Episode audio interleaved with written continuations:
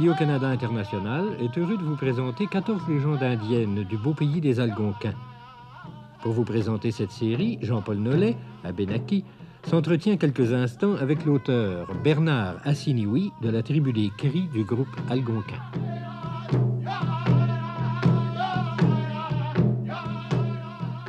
Bernard Assiniwi, vous avez écrit 14 contes indiens. Euh, J'aimerais savoir d'où ils viennent, ces contes-là. Quelques-uns m'ont été retransmis par la tradition orale familiale. Mon père était un conteur. Mon père pouvait raconter euh, la même chose 25 fois, toujours de façon différente. Euh, forcément, euh, il m'est arrivé d'avoir une certaine hérédité, d'avoir envie, moi aussi, de les changer, ces contes, et de les interpréter à ma façon. De les interpréter à ma façon pour une raison simple, c'est que j'ai toujours prétendu que les anthropologues qui avaient traduit des contes indiens n'avaient pas su comprendre l'essence même, l'image que, faisait quand, que le conteur faisait quand il racontait ces choses. Et j'ai tenté, moi, de faire des images plutôt que de raconter dans des mots. Mhm. Quelques-uns de ces contes-là viennent de deux ou trois mots. Euh, par exemple, euh, on part de pareil à la mère était la fille ou pareil à la mère doit être la fille. Eh bien, à partir de cette tradition-là, plus une petite légende, euh, la légende du huard qui avait rendu la vue à un aveugle, j'ai fait une histoire d'amour, une histoire d'amour alliant les deux, les deux petits bouts de légende et cet adage. Et euh, comme ça, les contes, c'est une œuvre de création, purement.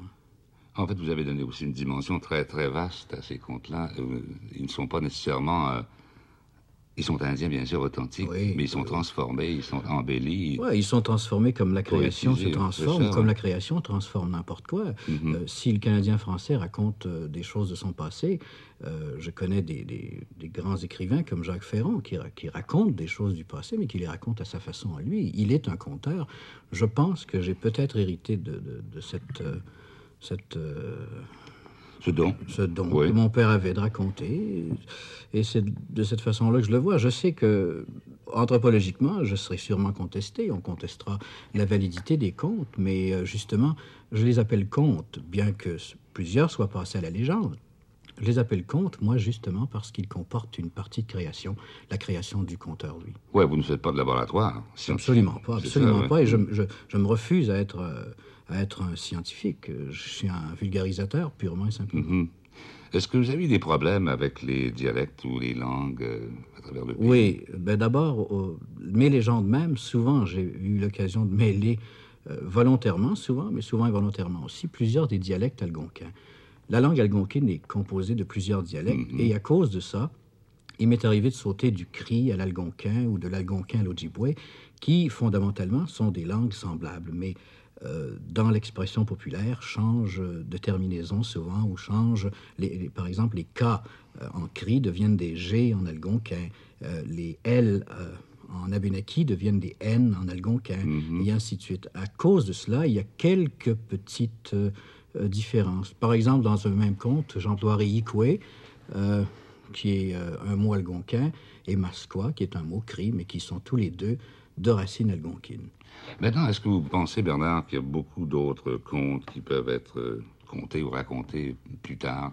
Est-ce qu'il y a beaucoup de recherches à faire de ce côté-là? Ben, il y a encore des recherches énormes du côté de la tradition orale parce que euh, toutes celles qui ont été faites par les anthropologues ont été classifiées, mais classifiées avec l'esprit de l'Européen qui Ouais, a ouais. compris des choses de l'Indien, mais qui ne sont pas nécessairement ce que l'Indien a voulu dire. Mhm. Le transfert du langage, le transfert de l'image par des mots, souvent euh, a, a fait que des contes semblent... euh, certains, certains anthropologues ont dit que c'est... c'est plein de répétitions, de répétitions oiseuses, d'allégories et tout, alors qu'au fond, ça n'était là qu'une image nécessaire à rendre ce conte compréhensible. Autrement, sans ces répétitions-là, il n'aurait peut-être pas eu cette compréhension-là. Mhm. Et, et je pense euh, d'une légende en particulier, qui est celle de Maga, qui est celle du petit homme. Alors je traduis le mot que la plupart des gens traduisent par homme blanc, moi, en- en- dans l'image même de la langue, qui est l'homme à la peau couleur de l'écorce du grand bouleau du Nord, quand le bouleau prend sa teinte d'hiver. Mhm. Alors ça devient une répétition qui pourrait euh, sembler oiseuse, mais qui, qui prend sa, sa nécessité justement parce que euh, l'Indien a accepté tout de l'homme blanc et euh, à mesure, au fur et à mesure qu'on revient avec ce leitmotiv presque, euh, on se rend compte que de la futilité de la chose. C'est- uniquement là que prend la source de la compréhension de cette légende-là. Quelle importance, Bernard, a pour vous euh, des contes indiens dans la culture globale amérindienne?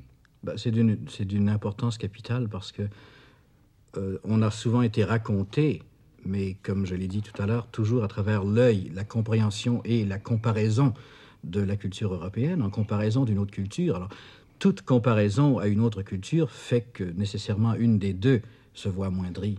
Et euh, ça devient extrêmement important euh, que nos légendes soient vraiment comprises.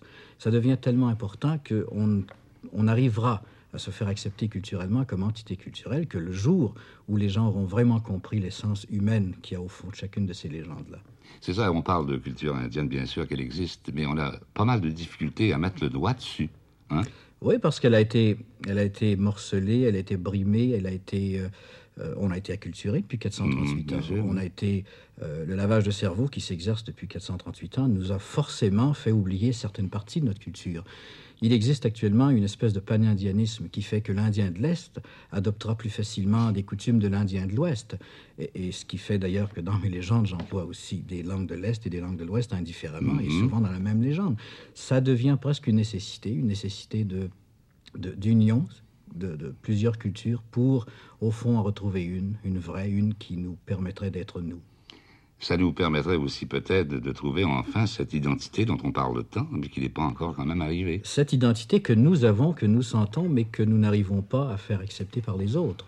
Euh, je, reprends une phrase que je vous ai entendu dire une fois, que le Canadien français actuellement se cherche du sang indien, ici même au Québec. Cherche une nouvelle noblesse. Se cherche une nouvelle noblesse. Il se cherche un besoin d'appartenance au mm. sol qu'il occupe, alors que nous l'avons déjà et qu'il nous, mm-hmm. nous, a toujours refusé cette entité culturelle. Je pense que je pense qu'à partir de ça, euh, tout devient important. Et ce panindianisme, bien que souvent on le décrit nous-mêmes, on se dit ah ben non, ça c'est pas de notre culture, il faut pas le faire. Euh, c'est faux parce que tout ce qui est indien devrait être accepté d'emblée par tous les Indiens.